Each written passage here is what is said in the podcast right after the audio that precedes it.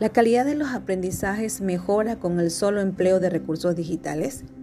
Creo que es indudable el adelanto que ha tenido la educación con la implementación de equipos tecnológicos que han sido de mucha ayuda en estos tiempos. Sin embargo, no todos tienen acceso a la tecnología debido a la situación económica que atraviesan muchos hogares en nuestro país. ¿Cuáles son los actores principales en el contexto educativo que deben desarrollar habilidades digitales? ¿Por qué hacerlo?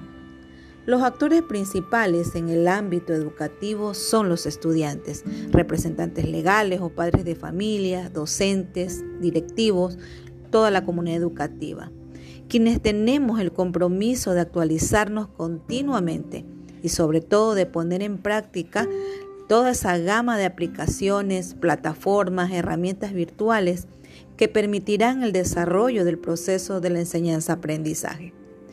¿Cuáles son las oportunidades y desafíos que enfrenta el proceso de enseñanza-aprendizaje con la adquisición de habilidades digitales? El abanico de oportunidades es infinito, limitado por los desafíos impuestos en este proceso. En la actualidad hemos visto que hemos podido desarrollar varias habilidades digitales, pero nos limitamos al momento de hacerla llegar a nuestros estudiantes. El material didáctico necesario por los medios digitales disponibles. La tarea es difícil, pero no imposible.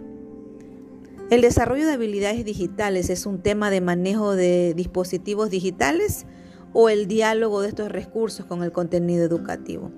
Considero que es el diálogo de estos recursos con el contenido educativo, porque en la práctica va mejorando sus posibilidades de conocimiento que perduran y lo que pueden aplicar en su vida diaria.